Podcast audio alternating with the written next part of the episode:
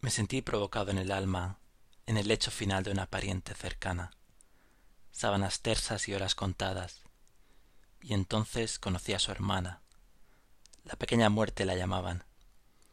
A las dos de la madrugada el mundo soñaba. Un hombre contempla la luna tras la ventana. Una puerta entreabierta, frondoso bosque de calma, volcanes de rabia en la entrepierna. Chelsea descalza, sangra.